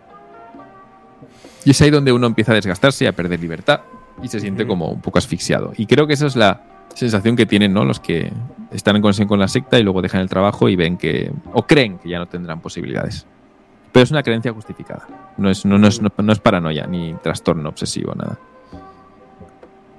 Ujú. Sí. Parece muy. eh, o sea, no algo ya, digo, increíble porque. Digo, para sectas hay, hijo de su, hay, hay Mm. muchas, muchas Ay, sectas sí, en, en todo el mundo que parecen irreales y que dijeras tú, es que, güey, o sea, desde que entraste te- eh, había luces rojas, ¿no? Había banderas rojas. O sea, ¿por qué Mm. seguiste? Pero bueno, también entendemos eso, ¿no? Que el contexto es también lo que lleva mucho a la persona a tomar ciertas decisiones y, y en Sí. búsqueda, eh, por ejemplo, hay, hay muchas... eh, Neil deGrasse Tyson lo dijo, ¿no? Una vez porque él es una persona atea y, y le preguntaron de que, bueno, güey, ¿tú qué piensas de, de, la- de las personas que creen? Y como Neil deGrasse Tyson aún es persona y no es como Richard Dawkins y, y les dice bola de idiotas a todos los que tienen una religión. Neil deGrasse Tyson dice, es que hay veces que es lo único que te queda. Mm, O sea, si tú eres una persona que, que no tuvo el privilegio de tener una educación completa, una educación formal, que no tuvo el privilegio de tener medios económicos para suplir tus necesidades de una manera eh, eh, completa, o no tuviste a lo mejor familia, o, tuviste problemas familiares, o, o lo que sea, y o situaciones de enfermedad, situaciones de, de estrés y de ansiedad, ¿no? O sea, que, que muchas veces la religión es lo que te, lo que te, te otorga, ¿no? Un lugar donde, donde puede haber esperanza, paz y tranquilidad. mm. Y, y dice, y si, si para ti la religión, eh, para eso te sirve, o sea, para calmar tu, tu alma o tu espíritu, eh, pues dice, pues yo no tengo mucho que decir al respecto. Dice, el problema es cuando quieres gobernar a través de ella o quieres imponer Mm. a través de ella. Sí, cuando te ya- sales de la fe. O ya directamente dañas, ¿no? O sea, a, a personas a través de ella. Y ahí es Mm, donde yo creo que está la diferencia entre profesar una religión y, y- y estar en una secta. Porque las sectas Sí. siempre tienen este tono de, de este aire coercitivo. Si te controlan los recursos o si te gestionan la vida. Sí, es ahí donde vemos el proceder sectario, donde tu vida es gestionada por un grupo. Sí, Y hay no es una cuestión de fe, no es una cuestión de creer. Ajá. Sí, Está este tema donde en el momento en que tú te sales o reniegas o desertas o lo que sea, hay un escrutinio social eh, estructurado. O sea, donde, sí. donde directamente a las personas que están dentro de ahí se les instruye a cortar comunicación contigo, a incluso tratarte mal o aislarte, o si ellos tienen injerencia más allá de ello. Eh, del círculo social incluso Mm. te pueden arruinar la vida y a mí lo Sí. preocupante que me parece con toda esta situación sectaria en Japón es que suena a que están coludidos en, en- en temas de gobierno y por lo por lo cerrado y homogénea que es la, la sociedad Mm. japonesa digo, fuera de Osaka o de, o de, o de las ciudades grandes como Tokio o, o a lo mejor Kioto, eh, eh, Japón rural es muy grande. O sea, entonces yo sí veo ciudades Mm. donde esta secta puede estar metida en, en cada uno de los negocios que se manejan en esa pequeña ciudad. Sí, sí, sí, sí, sí. Está a este nivel, sí. Está a este nivel. Eh, por eso los políticos no tienen más remedio que aliarse con las sectas. No tienen opción. Si quieren apoyo y representación y tener armas eh, con las que luchar, es decir, la intención de AVE era devolverle a la política el poder que debe tener. Porque no lo tenía. Entonces está en manos de los burócratas y cómo devuelves el poder a la política o legislas y realmente tienen efecto las leyes y no son solo únicamente cosméticas, que es lo que ocurre. ¿Cómo puedes legislar algo, algo si no tienes poder e influencia? Pues tienes que irte a buscar al equilibrio ya establecido y ganarte primero la confianza de ese equilibrio. ¿Y cuál es el equilibrio? Pues son las sectas y el control que tienen sobre la población. Y si no te ganas su amistad, pues ¿qué va a ocurrir? Que no vas a tener apoyo.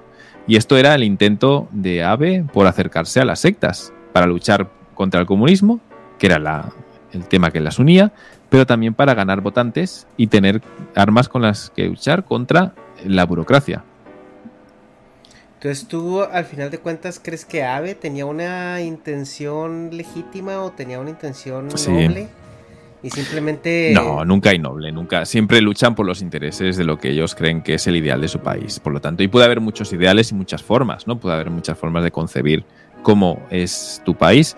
Lo que sí estaba claro es que, bueno, luchaba eh, por los intereses eh, nacionalistas de Japón y lo hacía como buen político que era y la verdad muy carismático, muy querido, muy estable, eh, potente en, en su presencia, eh, querido, desde luego admirado y respetado y de familias que venía ahí. Y bueno, pues ya estaba, era un político político, político con vida y cara de político y familia de político y todo. Era la élite de la política. Y ya para terminar con el tema de Abe, eh, eh, el sentimiento general en Japón a su muerte fue de, ay, qué triste o, ándale Mm. por cabrón. ¿Cuál fue? No, no, fue, fue de, de una tristeza enorme, ¿no? De entender que, que era de los pocos carismáticos desde la época de Koizumi y el previo Tanaka Kakuei, que fueron políticos muy carismáticos, que la gente sí que pensaba que representaban no al pueblo, pero sí a la imagen del japonés ideal. Y pues gente muy entregada, muy entregada. La imagen de político corrupto ¿no? De, de me la paso ahí durmiendo y me aprovecho del dinero y me compro un Cadillac, ¿no? Cuando con el presupuesto del gobierno. Eh, estos mitos y tal en Japón no, no están. No, no, los políticos no tienen fama de corruptos, holgazanes, perezosos, Ajá. huevones y, y pendejos. No, no tienen Dijera- esto. dice Kira, este, no como los del PRI. Porque, Sí, no a ver, del sí, Kira, por- por- ahorita tú estás fascinado con la política mexicana. ¿Qué es lo que Me más encanta. te ha gustado de todo lo que has este, aprendido? Porque Oh, sí, aquí hay que decir que eh, Kira ahorita está mamadísimo con el pasquín. ¿eh? Mm, sí, sí, estoy ahí constantemente estudiando sus temas y me ha, me ha fascinado eh, cómo las ideas que vienen de fuera impactan y entran con cierta facilidad, como el griego, ¿no? Y el turco, ¿no? ¿Cómo era? El hindú y el griego que vinieron con las ideas socialistas y se instalaron y fueron esa gente foránea que vino con sus ideas, ¿no? Y fueron hindú, ¿no? Que trajo con un nombre muy extraño que lo tuvieron que abreviar con siglas porque no había, no había Dios que pudiera pronunciar su nombre. y el griego con el nombre más griego del planeta, ¿no? ¿Cómo, era el, el, nombre del griego, súper griego? No, no, recuerdo, lo tengo por aquí. Sí, sí, la historia de los. A ver, ¿dónde está? Sí, el. Ah, el súper griego este.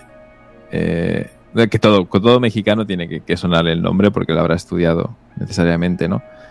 Pero, ah, lo tenía por aquí, lo había subrayado porque me parecía un nombre muy curioso. A ver. Eh, es que en lo que lo encuentras, es que me, a mí me da mucha risa que, tío, hasta la música. O sea, la música con la que ambientan cada episodio, o sea, la estudias, la revisas, la escuchas, sí, la buscas. Plotino Constantino Rodacanati, ¿no? Diego. Plotino Constantino Rodacanati, o sea, ha muerto tres ahí en el nombre.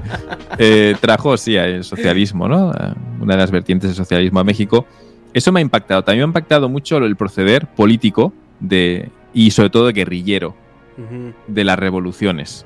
Esto me ha impactado tremendamente, cómo se ha mantenido esa guerra entre el PRI y los guerrilleros, ¿no? Intentando defender el socialismo, los estudiantes, las revueltas, cómo se reprimieron. Eh, la famosa, ¿no? La del 68, me parece que era. Uh -huh. Y la del 71 y el 58 también. Sí, la Guerra Fría que había entre el gobierno, todo esto encubierto, ¿no? Los uh -huh. paramilitares, o sea, un equilibrio súper interesante. Y luego también el elemento indígenas sí. pueblos indígenas y, y, al ser un país tan, sí, tan grande, pues ver ahí Guerrero, por ejemplo, o Sonora, o bueno, focos ya conflictivos y que no paran de producir problemas. Pero es súper interesante ver ese equilibrio, cómo se va equilibrando. ¿Cómo vas con la geografía cómo... mexicana? ¿Te pones a, a ver el mapa donde...? me pongo a ver el mapa y a ubicar de dónde viene cada uno y más o menos voy entendiendo, ¿no? Bueno, poco a poco, Puebla y Sonora. Ciudad de México, como realmente la distancia cuando lo veo digo, ostras, que es, eso sería otro país en Japón, ¿eh? es que es imposible, ¿no? En España sería otro, otro país ya. Sí, sí, sí, sí, México. Y la sensación de, de, la federación, sí, sí, de controlar un país tan enorme, uh -huh. con tantas eh, pueblos indígenas, etnias y tradición y todo, y encima con la colonización y lo que chocó, ideas que vienen de fuera, o sea, cómo todo eso se gestiona es impresionante. Y de, todos los ex, de todos los exenios que has este estudiado de ahí en el Pasquín. Ah, yo soy sevillista, yo soy 100% sevillista como los del Pasquín. Sí, sí, porque era uno del PRI que, que hizo la reforma política. Con todo y, y chupacabras. Que cambios en el sistema. Hasta sí, el chupacabras te. Sí, el chupacabras, el chupacabras, sí, sí. Sí, el chupacabras, ¿no? Medida de distracción, ¿no? Para la reforma política o, o la masacre de Acteal, me parece que era en la época. Sí. Eh, me parece muy interesante. Yo soy sevillista porque, a pesar de venir del PRI y ser un tecnócrata, pues introdujo un cambio muy interesante en la política que permitió que otros se metieran ahí, ¿no? Sí, fue la, fue la, la real reforma democrática de México, ¿no? O sea, es por eso que, sí. que dicen, es que muchos, o sea, ven a México independiente o México revolucionario desde el eh, 1921, mm. que fue cuando, o 1920 que terminó la revolución donde a lo mejor piensas tú que empieza este, o sea, este México demócrata, este México contemporáneo, pero es que la, el sistema democrático en el que estamos mm, nosotros ahorita 26 años, ¿no? tiene, tiene 20, ni siquiera 26 años, tiene 22 años. Increíble. O sea, porque realmente sí, empezó, sí. o sea, empezó a, a, a funcionar. En el 98. Eh, pues en, después del sello de, de, del sexenio de Cedillo. O sea, que fue mm. en el 2000. Sí. Entonces son 22 años y ahorita uh, tenemos una situación complicada, ¿no? Por el, por el, gobierno que tenemos que está ahí un poquito enajenado con, con la militarización del país. Pero, pero si, si no pasa algo grave, eh, te digo, va apenas esta continuidad, ¿no? De, de dejar, eh, promover la, la, alternancia, promover eh, incluso una democracia más, eh, pues más del pueblo, ¿no? Porque realmente sí ves el castigo, ¿no? Después del 2000 si al pueblo no, el pueblo ahorita te está aguantando dos sexenios máximo de pendejez y a veces ni eso, ¿eh? porque mm. el PRI regresó en el, en el 2012 y el 2018 ya no, ya no pintaba, o sea, ya no pintaba como fuerza política. Entonces creo que sí la gente también se está educando un poco más a la alternancia, ¿no? Y a, a, mm -hmm. a hasta cierto punto cuestionar los gobiernos en turno. Esta administración es atípica porque funciona como una secta. Hablando de, de, las mm. sectas, eh, yo lo he hablado precisamente con el santo y digo, a mí lo que más me preocupa de esta administración es, el tono sectario en el que se está manejando. O sea, porque mm. antes eh, los políticos eran estúpidos y eran estúpidos. O sea, eh, habían llegado, tú pudiste haber votado por él, pero se les cuestionaba. Y ahorita es impensable, o sea, cuestionar al gobierno en turno porque la gente se te echa encima como si estuvieras cuestionando la, la virginidad de María. Entonces, este es, un poco complicado. Eh, es interesante ver, pero a la vez sí da, da un poco de miedo, ¿no? Mm. Digo, España viene también de una dictadura, ¿no? De no hace mucho. O sea, Franco, ¿hace cuánto se murió? Sí, por ahí en el 75, sí. Sí, sí, sí, la verdad que, bueno, la democracia es la democracia en muchos países, en España también, y todavía sigue dando coletazos, ¿no? Bueno, aquí ya, cada uno va a tener su opinión, pero sí que parece que algunos de los entes en el gobierno actual siguen viniendo de, la tradición franquista en España y sigue habiendo esas peleas, pero sí, cada vez, pues creo yo, mejorando o yéndose a representar más al pueblo y viviendo esos rechazos, ¿no? Ese, ese balanceo que hay, ¿no? De pasar de izquierda a derecha, derecha a izquierda, de izquierda a derecha, ¿no? Pero está bien. La verdad que me parece interesante. Y si la política mexicana me parece. Primero, porque el pasquín hace que sea fácil yo creo que la política de todos los países es tan interesante como interesantes sean los divulgadores. De esa política, porque de la misma forma que me ha interesado, apasionado ahora, realmente apasionado, no para escuchar y estudiar y documentar y, ver documentales, ¿no? De, revoluciones y de, y de cosas que ha habido y fascinándome, entendiéndolo y divirtiéndome muchísimo con esto y pues pienso que cualquier país que se sepa que te sepa tener la figura que te hable de esto va a hacer que te intereses inmediatamente por ese país. Ojalá encontrar a alguien como el Pasquín de, Perú, por ejemplo, o de Bolivia.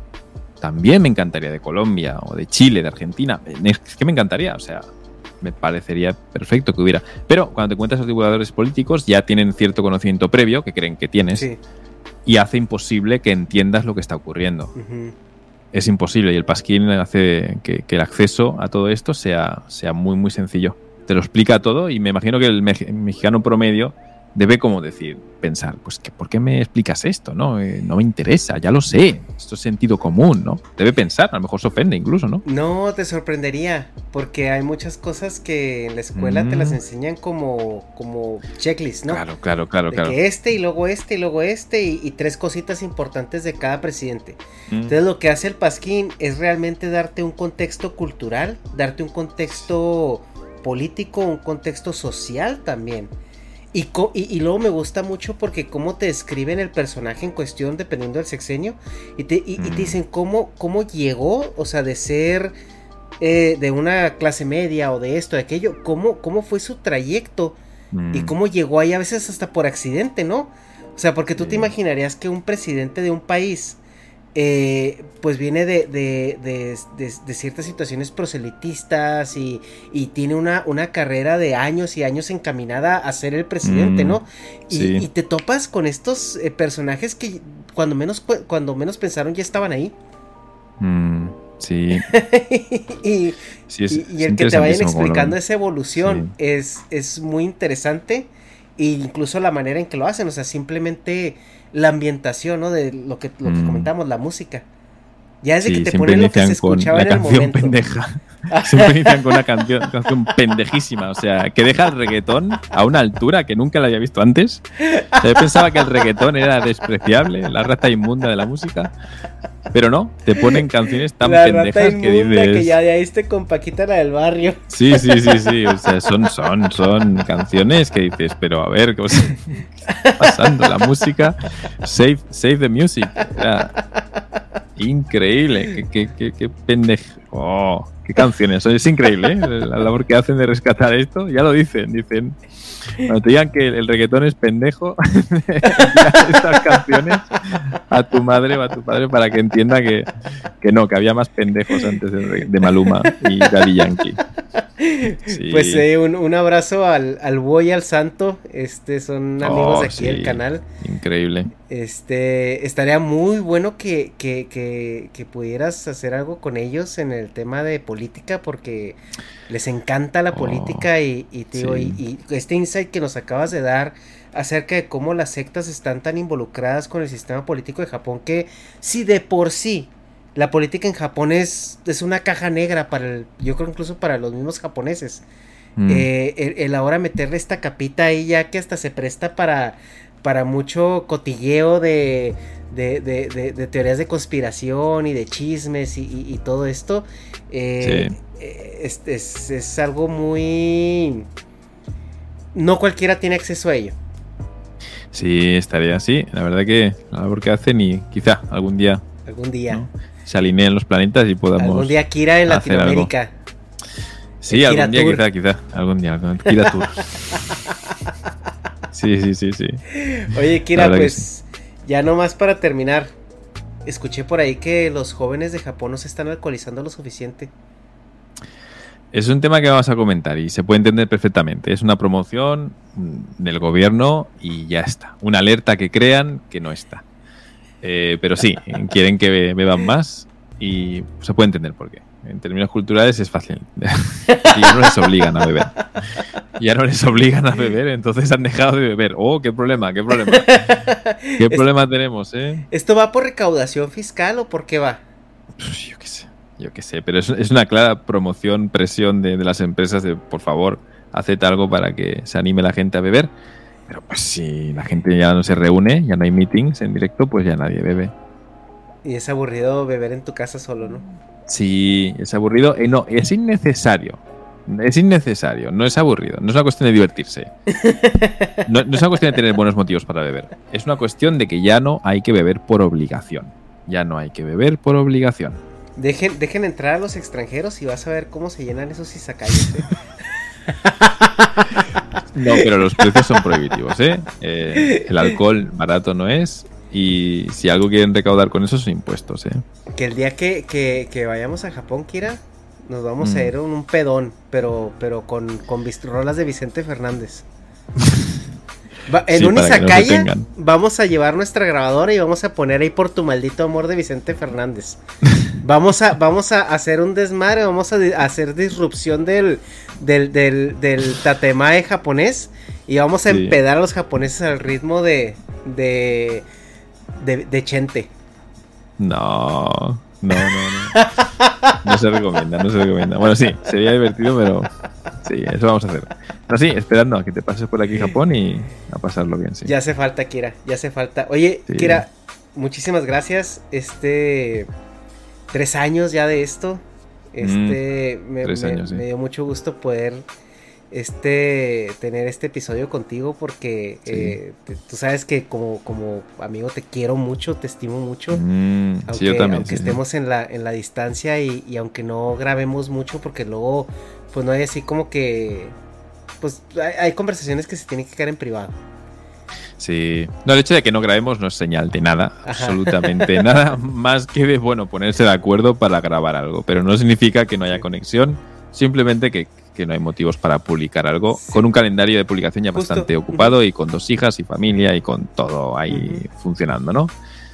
Sí, sí, es difícil. Pero sí, un placer, un placer increíble. Es, la verdad, un, un orgullo estar aquí y un orgullo ser el padrino eh, de, este, de este canal. Que es un, es un título que me pones tú, pero yo desde luego me siento orgulloso por ello. Pero sí, fue un placer y verte tres años divulgando con esta Sí. fuerza, pasión, que no has perdido nada, nada, has ganado.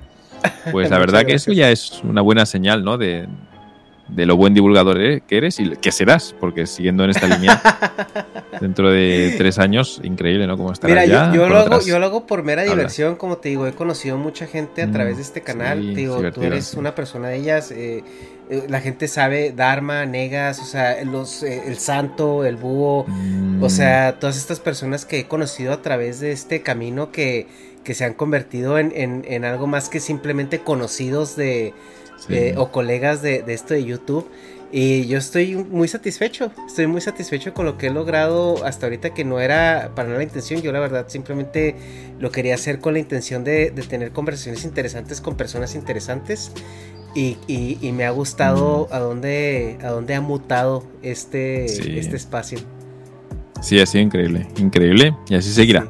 Espero que sigas contando más amigos y amistades, sí, que seguro que sí. Pues sí, un placer, un placer. Sí, muchísimas gracias, Kira. Pues sé que ya tienes ahí este tu, tu, tu horario japonés ahí. Sí, sí, hay que volver ya a la rutina. tienes que ir a practicar piano, tienes que ir a hacer tus este cuestiones de divulgación. No, ya he practicado, esta mañana ya he practicado piano. Así que sí, eso ya está, tengo que ponerme a editar ahora ya. Pues bueno, pues a todos los que nos vieron les agradecemos mucho que hayan estado aquí. Este también pues ustedes son una parte muy importante de estos tres años del canal. Mm, Eh, ya tendremos por ahí a lo mejor un stream realmente especial dedicado a los tres años donde reflexionamos siempre así como, como buenos matrimonios este que hemos aprendido a lo largo Mm. de... Sí, es verdad. Pero les agradecemos mucho que estén por aquí y pues nos vemos en la siguiente. Adiós. Adiós. Sayonara. Bye bye.